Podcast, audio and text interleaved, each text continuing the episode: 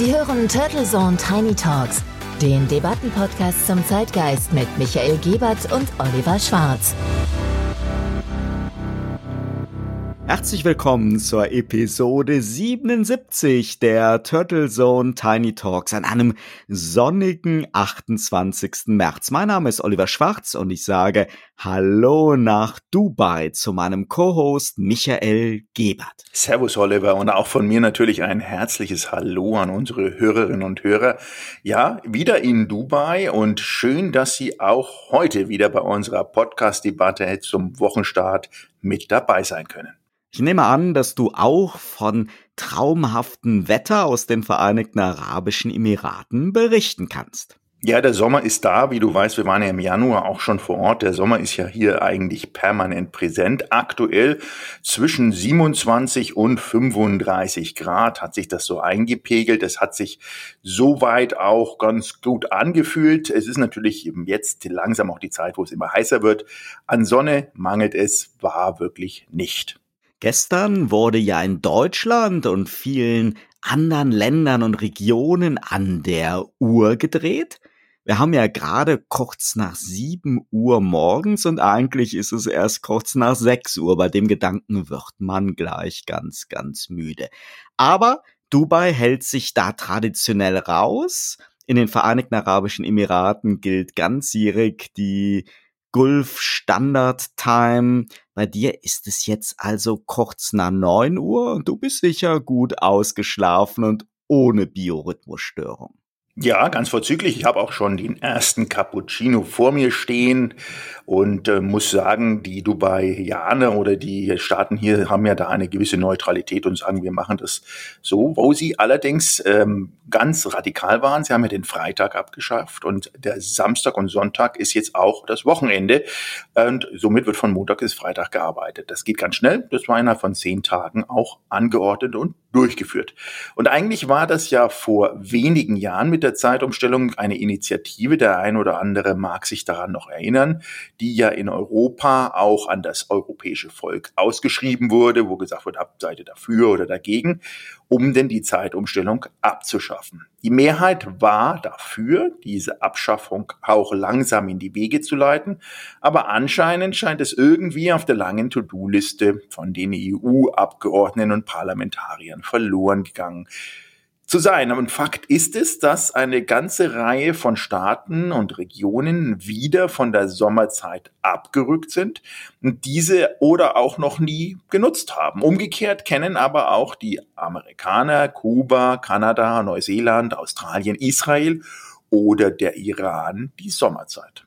Da ich mich gar nicht mehr so genau erinnern konnte, habe ich mal nachgeschaut und war erstaunt, dass in Deutschland erst 1980 die Sommerzeit wieder eingeführt worden ist.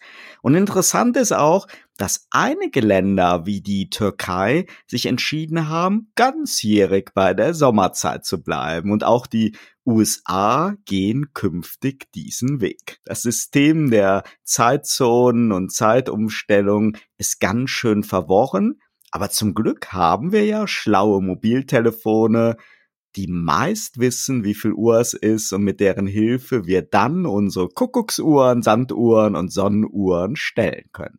Ja, das möchte ich mal sehen, wie du deine Kuckucksuhr oder Sanduhr dann auf die Sommerzeit umstellst. Aber du weißt ja, die Historie da ist ja natürlich auch energiesparpolitisch, aber auch industriepolitisch ein bisschen begründet. Aber du hast natürlich recht, dank der Smartphones ist so eine Zeitumstellung oder eine Reise über die Zeitzonen hinweg wesentlich einfacher und weniger aufregend als früher. Und umso manch einer hat sich dann auch dieses Zeitgefühl, was man dann auch entwickelt, ein bisschen abgewöhnt und das ist auch verloren gegangen, denn die meisten Armbanduhren müssen ja noch gestellt werden, so dass sie nicht sich automatisch stellen. Und obwohl es auch ja schon in unserer Kindheit die Innovation von Funkuhren, man mag sich da an die Firma Junghans vielleicht erinnern, mit Atomzeitabgleich gab Heute sorgen Netzwerkbetreiber dafür von 4G, 3G, 5G, dass wir immer die Zeit am nächstgelegenen Sendemast angezeigt bekommen und dieser uns auch übermittelt wird. Und die meisten Sonnenuhren dagegen lassen sich nicht natürlich umstellen und werden nun trotz schöner Sonne vermutlich bis zum 30. Oktober in Deutschland immer eine Stunde falsch gehen müssen.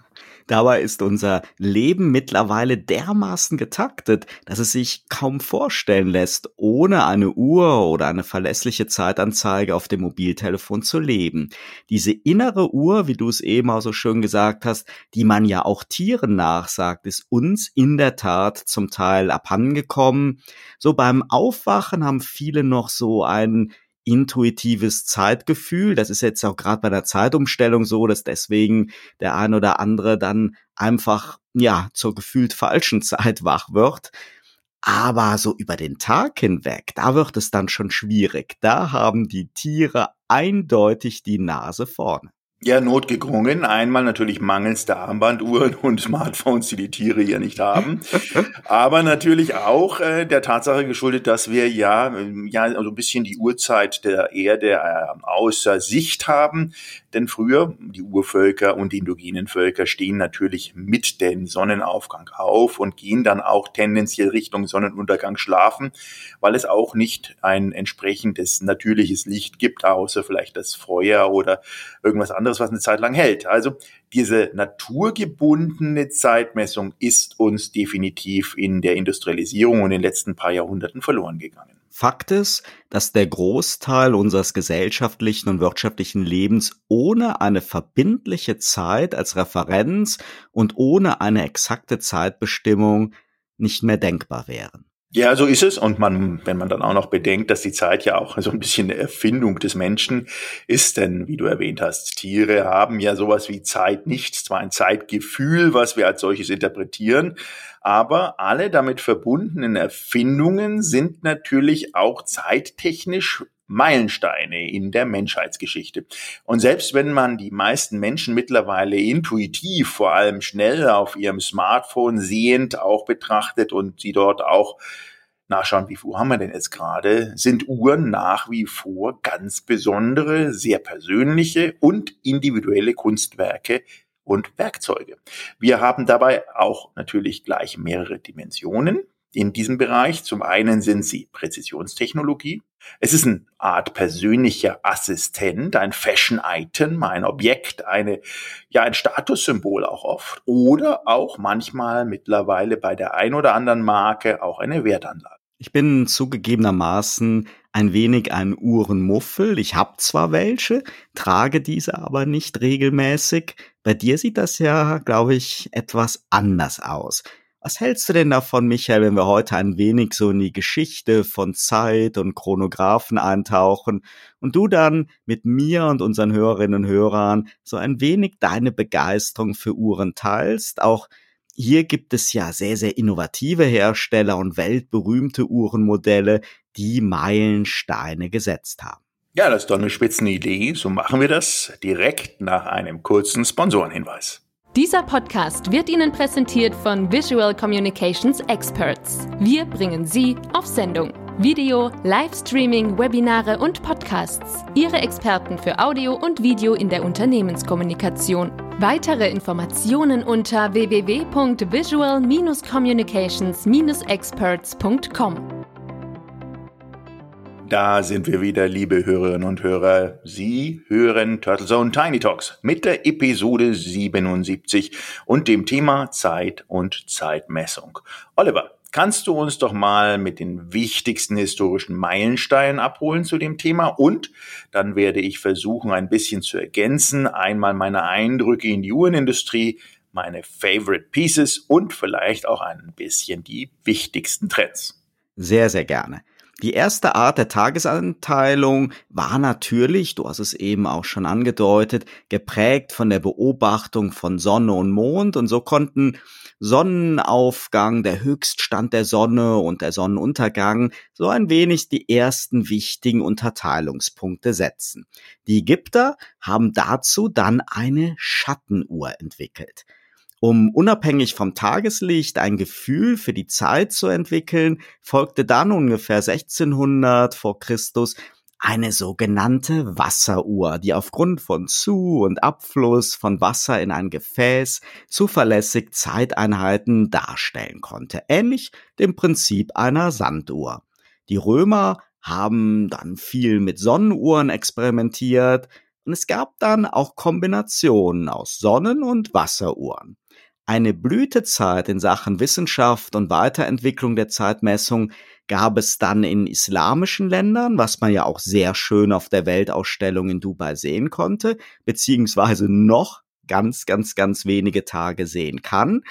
Eine sogenannte Elefantenuhr war dann um 800 herum eine prachtvolle Wasseruhr mit Automatenfunktion und einem Ziffernblatt. Natürlich wurden auch Kerzen genutzt oder Öllampen, alles so Hilfsmittel, die einen Zeitablauf verlässlich reproduzieren konnten.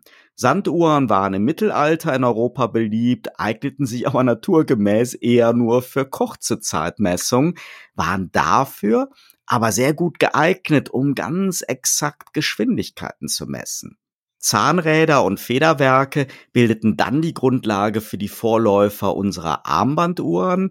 Ab Mitte des 17. Jahrhunderts gab es dann immer kompaktere Taschenuhren und es entwickelte sich ein Wettlauf der Uhrmacher um mechanische Präzision, filigrane Bauweise und eine Möglichkeit zu einer preiswerteren, mehr oder weniger industriellen Herstellung. Und ab dem frühen 19. Jahrhundert waren Taschenuhren dann immer erschwinglicher und verbreiteter. Bei den großen Standuhren führte die Elektrizität zu einem weiteren ja, Entwicklungsschub, bei den kleineren tragbaren Uhren die Erfindung der Automatikuhr. Armbanduhren wurden in den 20er Jahren des 20. Jahrhunderts dann immer, immer weiter verbreitet und beliebter.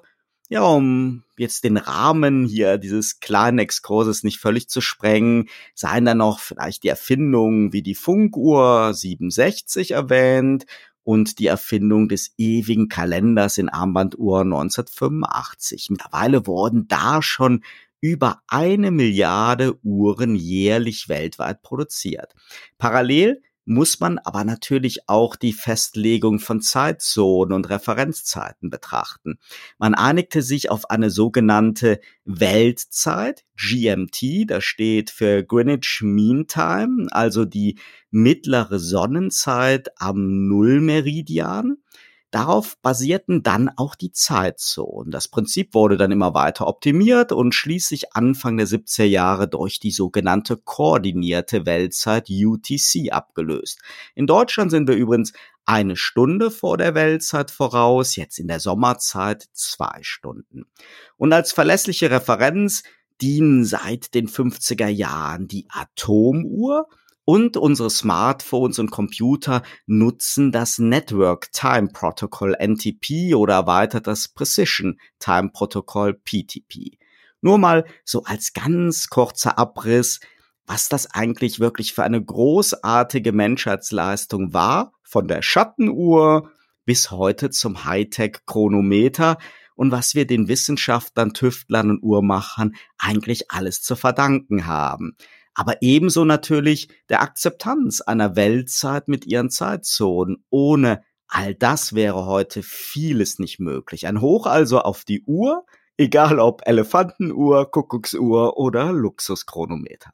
Ja, Oliver, erstmal vielen Dank. Da sagst du vieles Wahres denn die Zeit in ihrer Mystik hat natürlich auch das Leben der Menschen seit jeher bestimmt.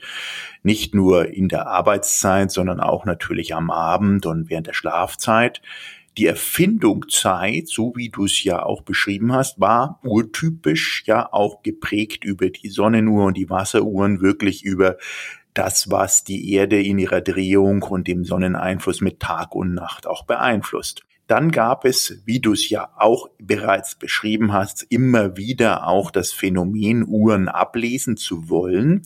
Und wenn man sich in den Räumlichkeiten mit den eigenen vier Wänden mal zurückversetzt, vielleicht weiß der andere Hörer und Hörerin das noch von entweder den Eltern oder Urgroßeltern, da war eine Standuhr ganz fester Bestandteil einer Wohnung oder eines Hauses. Da gab es dieses etwas beruhigende Klick, Klack, Klick, Klack. Ähm, das war ein Ton, der der eigentlich immer wieder auch dafür gesorgt hat, dass man sich am Essenstisch auch rechtzeitig einfindet, aber auch ein ganz zentraler Punkt meistens im Wohnzimmer.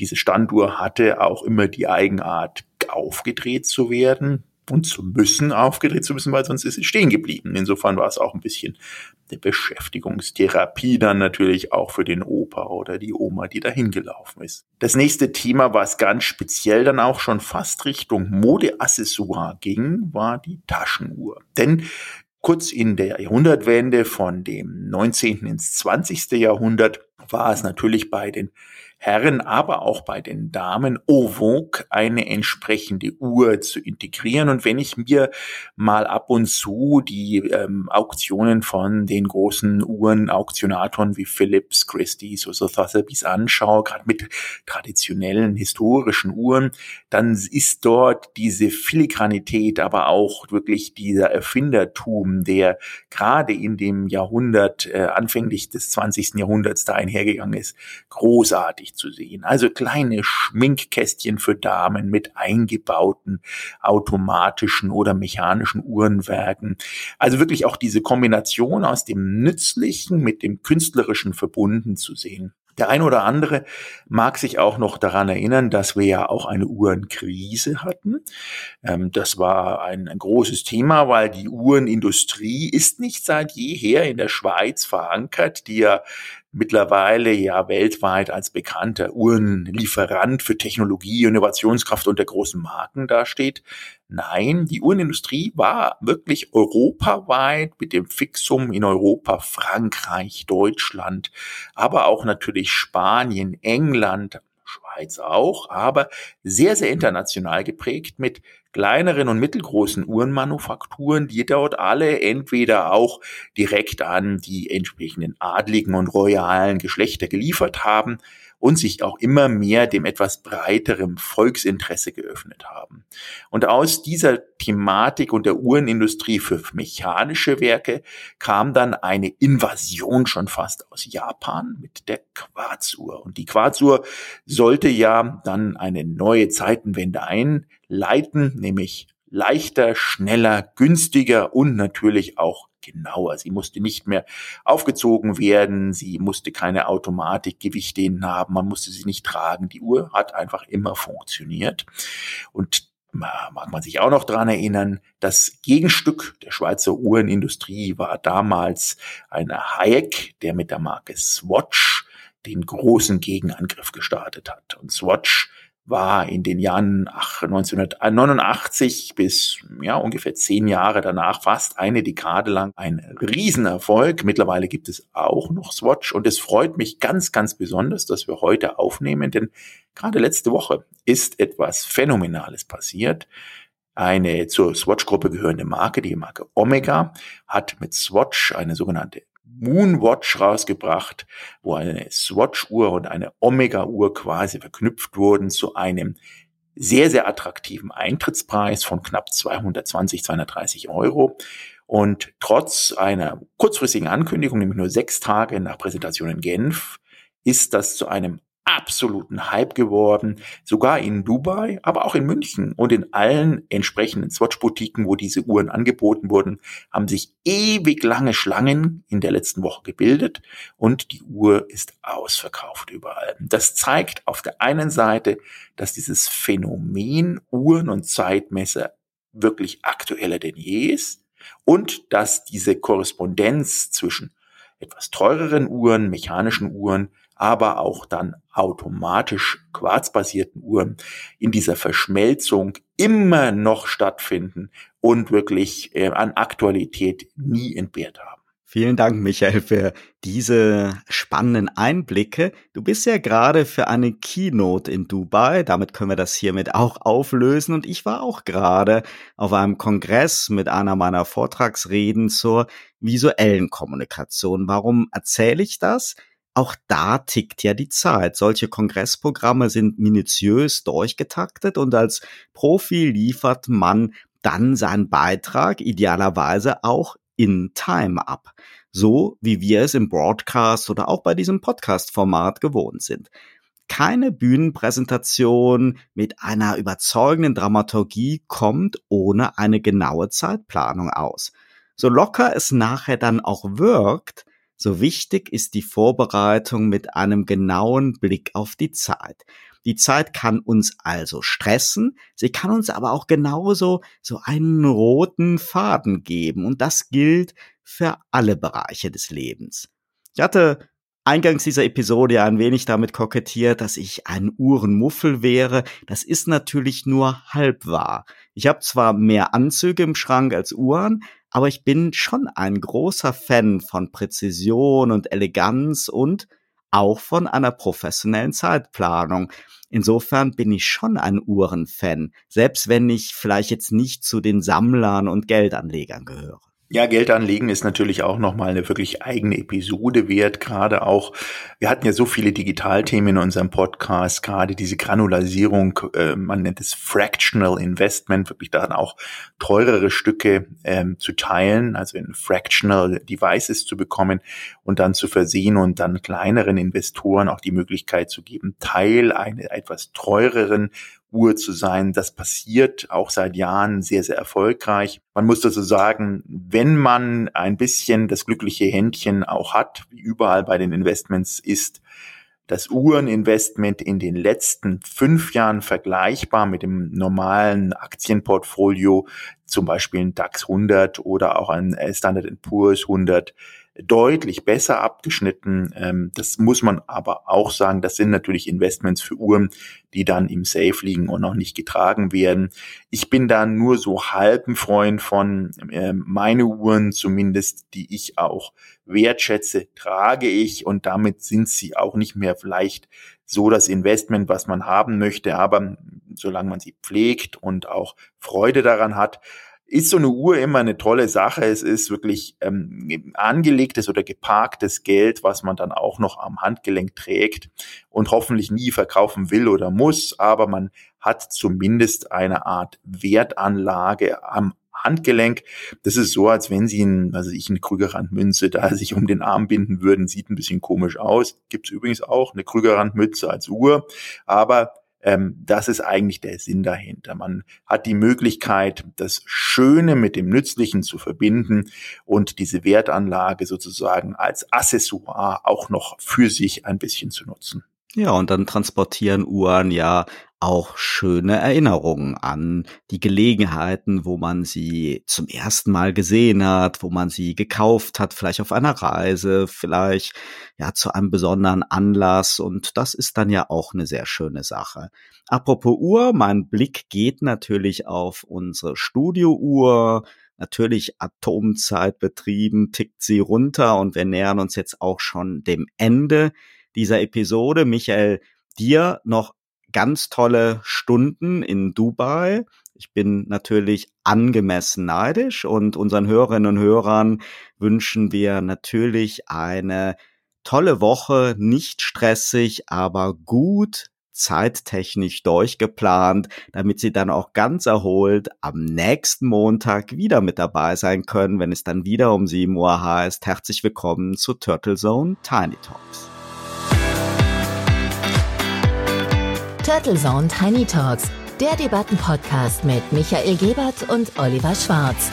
Immer zum Wochenstart auf allen Podcast-Plattformen und auf turtlezone.de.